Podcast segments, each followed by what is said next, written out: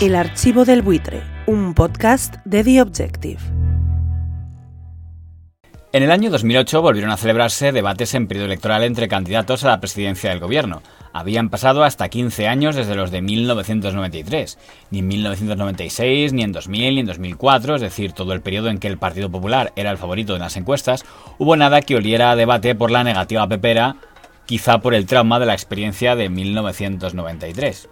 Pero al haber vuelto a la oposición, los genoveses acaudillados por Mariano Rajoy, con el oportunismo genético que les caracteriza, volvieron a ser partidarios de las contiendas televisadas, por lo que la única duda era si el PSOE devolvería oportunismo por oportunismo y también cambiaría de criterio ahora que el favorito de las encuestas era él.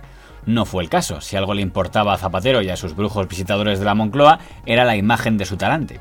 Por ello aceptaron desde el minuto uno debates tanto presidenciales como uno entre aspirantes a ministros de Economía. Antena 3 fue la primera de las televisiones en proponer un cara a cara Zapatero Rajoy. El líder de la oposición aceptó la invitación el 13 de marzo. Un mes después, el 17 de abril, en el mismo escenario, el presidente del gobierno decía a la directora de informativos de esta casa que tenía la mejor disposición para ello y que en su momento lo podríamos comprobar. El principal problema que había era el terreno de juego. Toda la propaganda zapaterista había potenciado la idea de que su TVE era la más neutral chupiguay de toda la historia y que por tanto el debate debía celebrarse allí. Pero el PP no iba a conceder tal reconocimiento a aquella TVE por la que se descolgaban Fran Llorente y Ana Pastor. El PP anunció que aceptaría tres debates, uno en Antena 3, otro en Telecinco y otro en 4, el canal que entonces tenía el grupo Prisa, pero ninguno en la pública, ni tampoco en la sexta, que entonces era operador propio, cuya existencia a lo mejor el PP ni recordaba. A mí me gustaría hacer tres debates eh, con el señor Rodríguez Zapatero en tres televisiones, que serían Antena 3, Telecinco y el Canal 4. Yo en este momento prefiero hacerla en esas televisiones mientras Televisión Española no garantice la pluralidad y el trato igual a todas las fuerzas políticas. Zapatero nos ha dicho que está encantado de hacer el debate tanto en la sexta como en el resto de televisiones. Rajoy, sin embargo, no ha querido contestarnos. Señor Rajoy, buenos días. ¿Por qué excluye la sexta del debate? ¿Por qué excluye la sexta del debate? Se proponía formato cara a cara Rajoy versus Zapatero. La posibilidad de que Gaspar Llamazares de Izquierda Unida o Rosa Díez de OPID hubieran pasado por ahí ni se planteó. Antena 3 y Telecinco aplaudieron entusiasmados la posibilidad de repetir escenario de 1993, aunque una de las cosas más raras que se recuerda entonces fue ver al presentador estrella de 4 defendiendo que el debate fuera en la televisión pública. Va a haber debates de candidatos, eso es seguro, porque todos lo desean. ¿Pero dónde? Bueno, a nosotros nos hace ilusión tener la posibilidad de hacer aquí esos debates, pero bueno, vamos a ser serios, porque evidentemente la razón del PP para negar a Televisión Española es muy evidente y hay que ser leal y decirlo. Una de las iniciativas más potentes del Gobierno en esta legislatura ha sido liberar al ente público del yugo gubernamental que le ha aprisionado desde sus orígenes. Y es que en periodo electoral la disciplina de partido a veces parece estar incluso por delante de la disciplina de tu empresa. El PSOE no dio su brazo a torcer con la televisión española, así que al final la solución fue darle el negocio no a una televisión pública ni privada, sino a la Academia de la Televisión de don Manuel Campo Vidal, que este organismo emitiera en circuito abierto la entrevista y que todas las cadenas de televisión que quisieran conectaran con ella. Me preocupa el moderador, que no es lo que se dice una persona independiente. Campo Vidal, digo. Muchos años jefe de informativos del PSOE, lo peor de lo peor de lo peor. Si es más sectario, se cae. Espero que no detengan a Rajoy a mitad del debate, porque si Garzón puede, lo detiene. Aquel formato deprimió a Antena 3 y Telecinco, que ante esa situación declinaron emitir un material que iban a tener todas las televisiones. Así que los dos debates, el primero conducido por el propio Manuel Campo Vidal y el segundo conducido por una Olga Biza con muchas ganas de interrumpir, ante la negativa del PSOE a aceptar a Victoria Prego para tal empeño, se emitieron por televisión española y por casi todas las televisiones públicas. Campo Vidal está cobrando de eh, asesorando al Partido Socialista. No es que le despellejemos, Esther, es que hay que serlo y parecerlo. ¿No has oído ningún comentario sobre Olgaviza? Ninguno. Pues no sé, ¿vamos ahora por Olgaviza también? No, no. Nada. ¿Me escuchas bien? ¿Me escuchas bien? o, o te hago el lenguaje No, no, no, haz lo ese, que quieras. ese que te mola. ¿A mí? Si ¿Por qué quieres te lo explico. Sí, Te digo el que te mola a ti.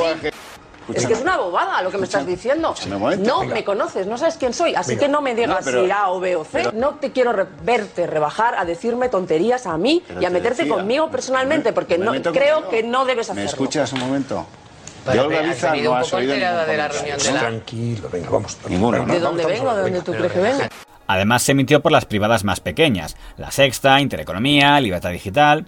Bienvenidos todos al primer debate electoral cara a cara antes de las elecciones del 9 de marzo, en este caso de los candidatos a la presidencia del Gobierno en un debate organizado por la Academia de las Ciencias y las Artes de Televisión. Han pasado casi 15 años desde aquellos cara a cara Felipe González Aznar y por fin recuperamos los ciudadanos la oportunidad de escuchar frente a frente Dado que se publicó que cobró un millón de euros por la producción de dos debates, es normal que el Campo Vidal esté más contento con estos que con los del 93. Los candidatos y sus asesores parecían empeñados en americanizar el debate, aunque lo hicieron en su variante más boba, con Zapatero rememorando su buenas noches y buena suerte y apropiándose del Oscar a Bardem.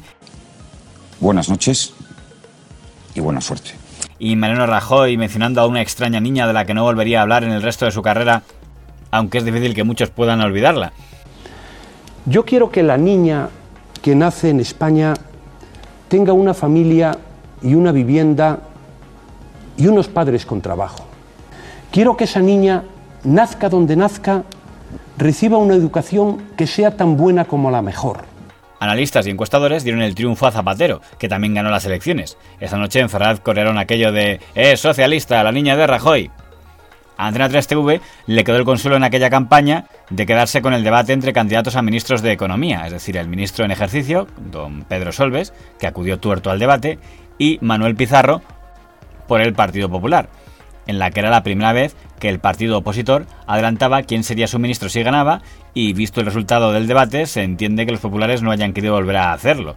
Lo más curioso es que el tuerto ganó el debate negando que hubiera ninguna crisis económica en España en 2008, si acaso turbulencias. Eh, eh, si lo sabían, si sabían que esta crisis se estaba produciendo, desde cuándo, eh, qué medidas han tomado, si no lo sabían, que me extraña mucho, por qué no han tomado medidas o por qué no lo han dicho. Las turbulencias económicas, que prefiero hablar de turbulencias que de crisis. Me parece que la palabra crisis es un poco prematuro, sobre todo cuando hoy, por ejemplo, Eurostat, no Eurostat, la Comisión Europea saca el dato de que España tiene previsto crecer el 2,7, si 2,7 es crisis. Para luego acabar escribiendo en sus memorias que en ese momento era perfectamente consciente de que estaba mintiendo, lo cual dice mucho sobre el valor de la veracidad para ganar un debate en el país de los ciegos. En las elecciones generales de 2011, el Partido Popular volvería a aparecer como favorito en las encuestas y volvería a reaparecer su miedo a los debates, visto que tanto en 1993 como en 2008 los habían perdido. Pero como volver a renunciar a ellos les debió parecer retratarse demasiado, rechazaron dos, pero aceptaron un único debate que nuevamente volvería a ser para la Academia de la Televisión, para alegría de los bolsillos de Campo Vidal, que volvería a conducirlo llegando al récord de haber moderado en tres debates presidenciales diferentes. Que con ustedes la sanidad pública y la educación pública no está garantizada, señor Rajoy. Bien, hemos concluido este, este bloque, ha habido algunas eh, interrupciones, pero están admitidas que... Debemos garantizar la igualdad de oportunidades, porque el origen o la situación de una persona no puede ser un obstáculo a que llegue lejos en la vida. Teniendo en cuenta que el propio candidato del PSOE, Alfredo Pérez Rubalcaba, parecía asumir en el debate que tenía las elecciones perdidas, no hubo demasiada emoción. Fue la última vez que la Academia TV tuvo el control de los debates. Cuatro años después, las cadenas privadas recuperarían el protagonismo perdido y traerían con ella el sidecar de los nuevos partidos en una campaña antibipartidismo que regalaría a España cuatro fabulosos años de bloqueo parlamentario de infausta memoria. El archivo del buitre, un podcast de The Objective.